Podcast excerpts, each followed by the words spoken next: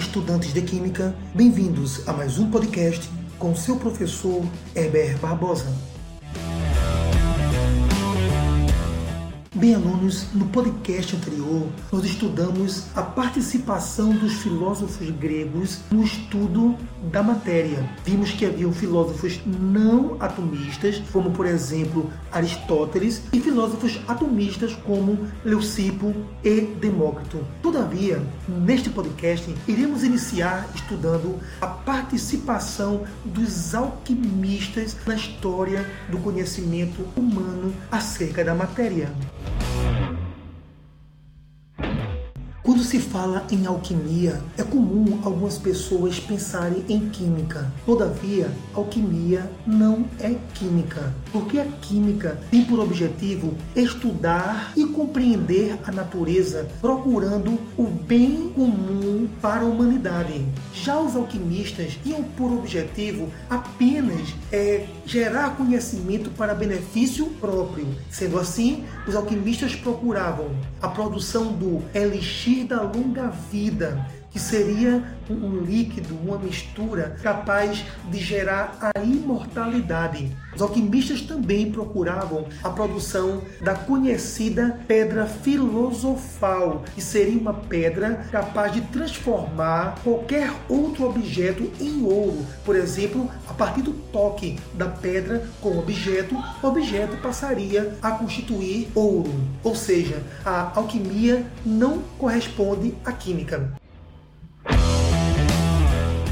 Podemos dizer aqui que o mais famoso alquimista foi Nicolau Flamel. Dizemos assim o mais famoso porque realmente ele adquiriu a fama de ter conseguido produzir a pedra filosofal, mas não conseguiu na verdade. Ele apenas conseguiu enganar a sociedade da época e com isso ganhou muito dinheiro e realmente chegou a realizar muitas obras sociais naquela época. O que se pode então é, lembrar, focar da alquimia nesse momento é que a alquimia ela praticamente não gerou significativo conhecimento científico para a humanidade. Logicamente que alguns, alguns conhecimentos foram produzidos, mas não de grande relevância.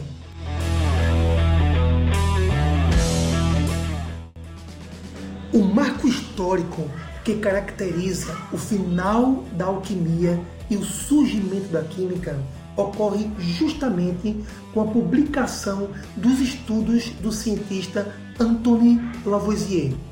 Lavoisier é conhecido hoje como o pai da química moderna,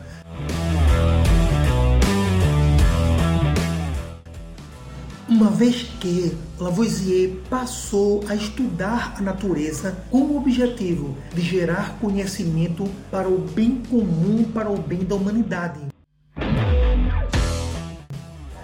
Lavoisier, consegui, Lavoisier conseguiu difundir o conhecimento de que a matéria não é constituída apenas por quatro elementos, como pregava Aristóteles. Lavoisier chegou a provar, na época dele, que pelo menos 33 elementos químicos já eram conhecidos na natureza. Inclusive, foi Lavoisier que descobriu a existência do elemento oxigênio no ar. E foi ele também que descobriu que o oxigênio é o grande responsável pelas reações de combustão. A queima da matéria é realizada na presença do oxigênio descoberta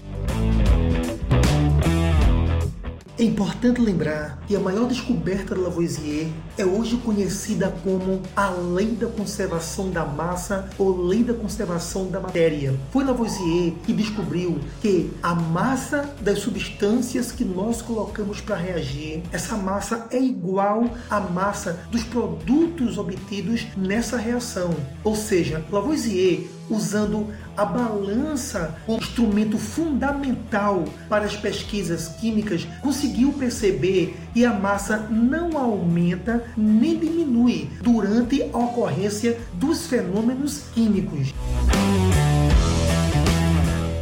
Na época, os poetas se referiram à lei da conservação da massa usando a seguinte linguagem: na natureza nada se cria, nada se perde, tudo se transforma. Todavia, Lavoisier ele foi morto na época da Revolução Francesa, porque sendo Lavoisier, além de cientista, um coletor de impostos, então ele foi caçado pelo povo e foi decapitado.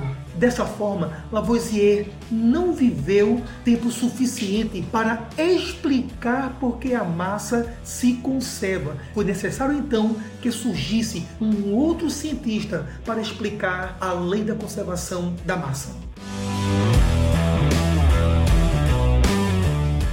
Dentro desse contexto, surge então o cientista John Dalton. No caso, Dalton surge para explicar a lei da conservação da matéria. Para isto, Dalton ele toma de volta a ideia proposta por Leucipo e Demócrito de que toda matéria seria formada por minúsculas partículas indivisíveis chamadas átomo. Inclusive, a origem da palavra átomo no grego significa a não tomo partes, ou seja, átomo, algo indivisível, algo que não tem partes, não tem divisões.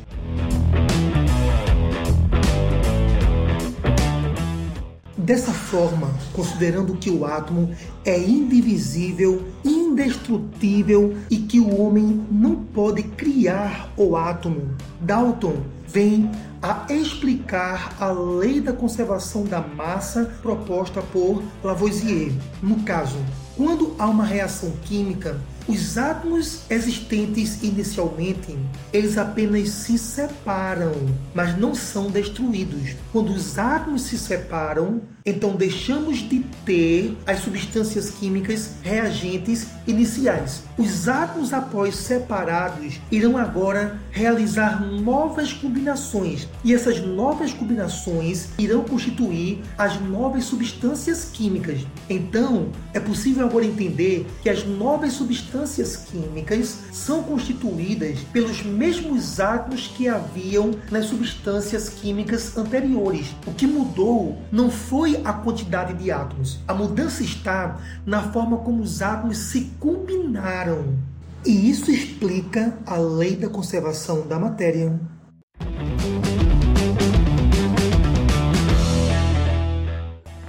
Em síntese, para Dalton, o átomo se resume a uma pequena esfera maciça, uma esfera toda preenchida por massa, indivisível, inquebrável indestrutível e que não pode ser criada na natureza.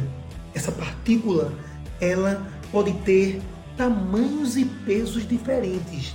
Sendo assim, elementos químicos diferentes são constituídos por átomos de peso e tamanho diferentes. Como exemplo, podemos dizer que o átomo de ferro deve ter um determinado tamanho e peso, diferente do tamanho e peso dos átomos do elemento ouro ou do elemento prata. O átomo de Dalton, que ficou conhecido como bola de bilhar, alguns chamam bola de gude, apresentava seus méritos e também falhas. O grande mérito do átomo de Dalton foi explicar a lei da conservação da matéria, ou seja, explicar as leis ponderais. Leis ponderais são leis que falam do comportamento das massas durante as reações. E Dalton conseguia explicar a conservação da massa durante as químicas, sendo esse o grande feito da teoria atômica de Dalton. A teoria atômica de Dalton também teve uma grande falha para a época: não associar ao átomo a natureza elétrica da matéria. Ou seja, na época de Dalton, fenômenos elétricos já eram conhecidos, mas Dalton não conseguia explicar esses fenômenos. Se você então quer entender, quer conhecer como a humanidade passou a explicar a nível atômico a natureza da matéria, não perca então o nosso próximo podcast.